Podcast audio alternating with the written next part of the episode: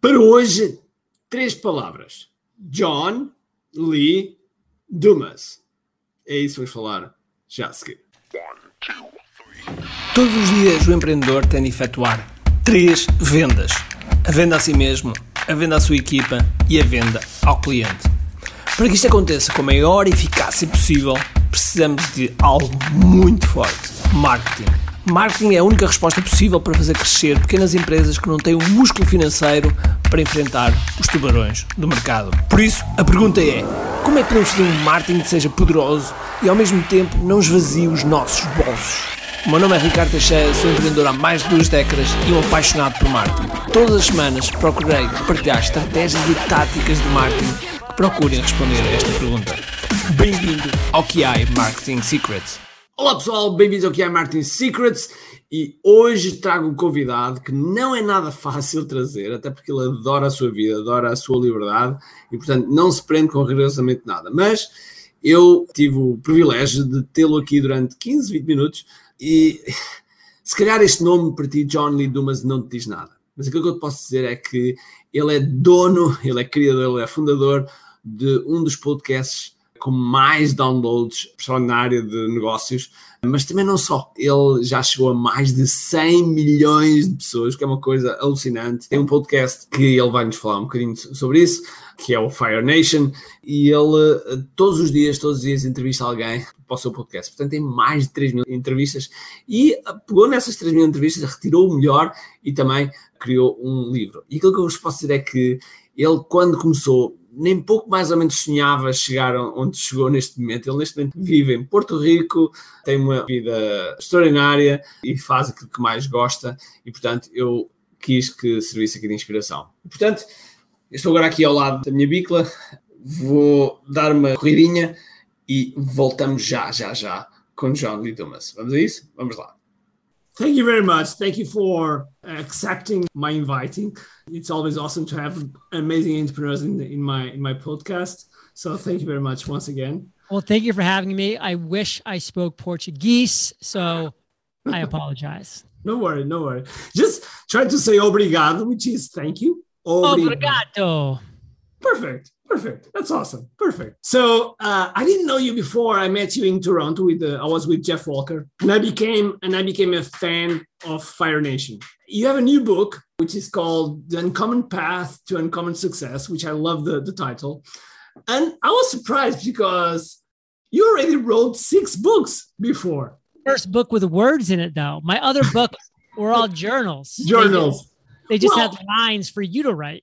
Well, you have one which is something like podcast launch, a guide yep. for that, which is, you know, it's yeah, short. It's just like I wrote it in a weekend. It just helps you get, you know, your podcast launched. So oh. there was that little book. But besides that, uh, you know, I just I just wrote one page and then copied it 99 times, and that was my 100 day journals.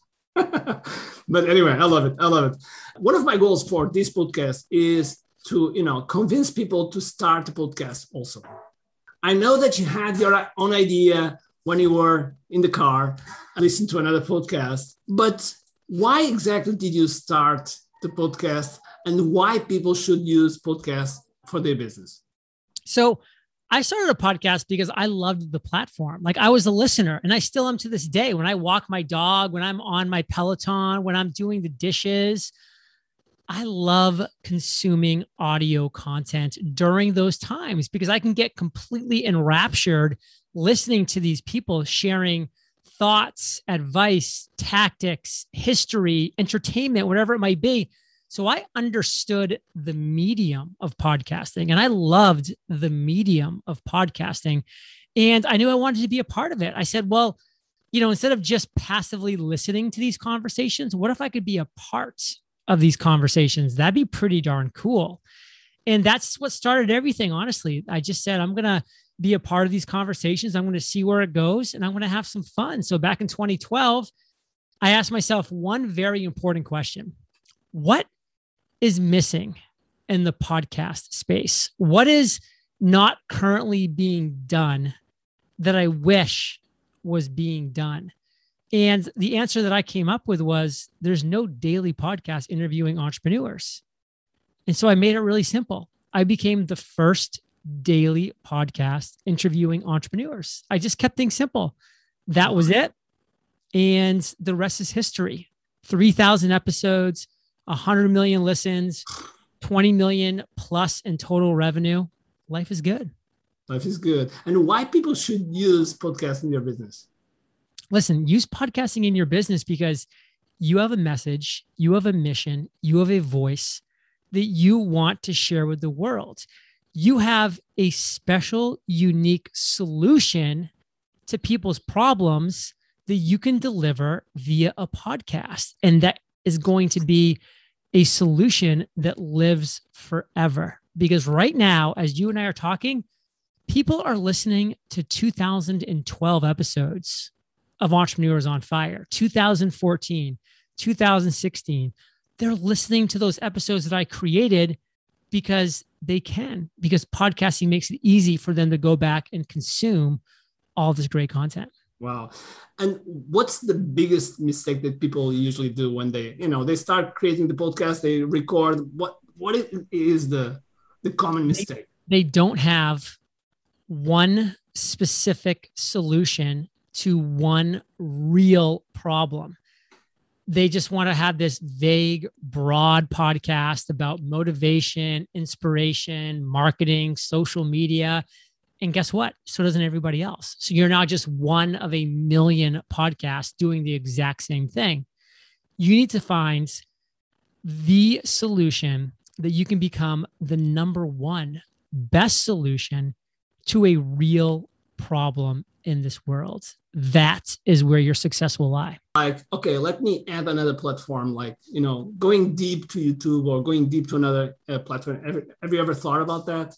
Not go deep. I, I do like to use those as leverage because why not? If you're going to create content on one platform, you might as well leverage it across the other social media platforms that there are. But for me, I like to focus. I like to follow one course until success. And my one course was podcasting. I decided to become the best that I could be in the podcasting space and let the other chips fall where they may. I love that. Yeah, focus is like one number one. As you probably know, I'm a martial arts guy, and so focus is like the biggest. So big. Oh yeah, oh yeah. I mean, what is that Bruce? What is that Bruce Lee quote? I'd rather fight the person who practiced one kick or a thousand kicks yeah. one time, opposed to that person that practiced one kick 10,000 times because that that one kick you practice 10,000 times deadly. Exactly. My master used to say one hit, one kill. So just practice one hit. the, the, book that you you wrote is like the as I see is the best of the best uh, uh, interviews that you extract information, you compiled information, you came up with the 17 steps for financial freedom and, and to be free, basically. And so, could you tell us a little bit about the first step? Because I, I would invite the listeners and the viewers, because we also put this in YouTube, to you know go and buy the book, of course, and see the next 16 steps. But if you could talk a little bit about the first step, I'd love to. I'll talk about the first two steps because the first step is where everybody fails. The okay. first step is your big idea. And by fail, I mean most people do come up with a big idea, but they fail because that's where they stop. They come up with their big idea hmm. and then they go all in on that big idea. Now, that is an important step. It's the first step is identifying your big idea, but that is one of 17 steps. So you have many, many steps to take before you actually are going to achieve success, financial freedom, and fulfillment. So, step one is identifying your big idea, and I will help you do that in chapter one of the book. But you must move on to chapter two, which is discover your niche, mm. discovering the niche within that big idea that is currently not being solved, that's a void in the marketplace, that's underserved. That is where your gold is going to be because your big idea you will fail if you just go after your big idea because your competition will crush you because it's a big, broad, vague idea that other people are already killing because it's a good idea. You've got to go to step two, discovering the niche, which is the specific problem that is not currently being solved that you can become best in show, that you can become the number one solution to that problem because Richard, people will beat a path to the door of the number one solution to their problem. They will find you. And the second best solution to infinity, they will ignore you. Nobody wants the second best solution. God forbid, if you ever have any issues with your brain, are you going to the second best brain surgeon in Portugal? No way. You're going to the best. You're going to the best. And you will beat a path to that person's doorstep. So, for God's sake, become the best. You are a big inspiration to for many entrepreneurs in the world, and some of them are still in, like in the journey.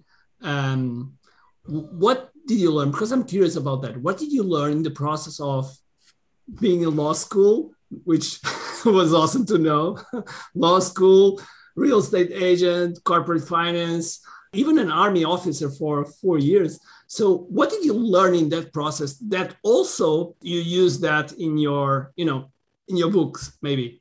I used, I learned a lot. Like I learned a lot during that time.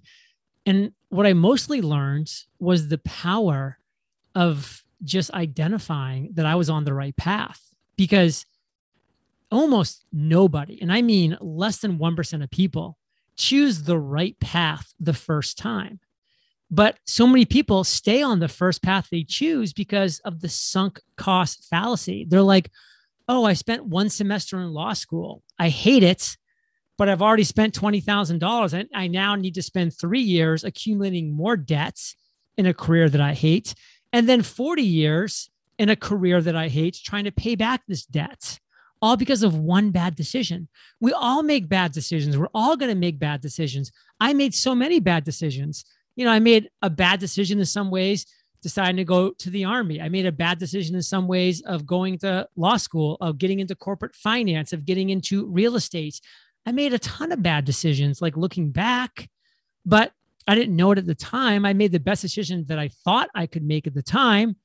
And then when I realized this is not the right path for me, I had to have the courage to pull out and to try something new. And that is tough for most people. It was tough for me as well, all because of that sunk cost fallacy. It's real. So I'm going to make it like a game of words. I'm going to say a word and you say what, what comes to your mind. Okay. Just like okay. in one word or one word. Yeah. Okay. I will say one word and you say one word. Got it. Okay, so uh, let's go. Uh, money. Green. Freedom. Puerto Rico. That's a good one. uh, Farouk would say the same thing. Uh, and and uh, Michael Nielsen also, and, and Brendon Burchard. Fire. Yellow. Nation. Fire Nation. Podcast. Audio uh, entrepreneur. On fire. Jeff Walker. Stud. Portugal. Gorgeous. I just got back from Lisbon two years ago. It was epic.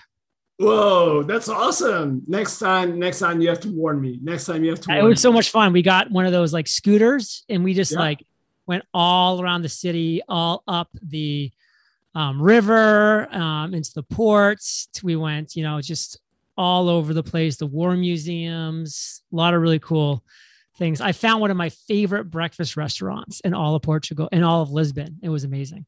That's awesome. That's awesome. So, final message what would you say for the entrepreneurs that are listening to this and you know wondering maybe some with you know some challenge because of the the time that we are living what would you say to them entrepreneurship is a journey that I've created into a 17 step process.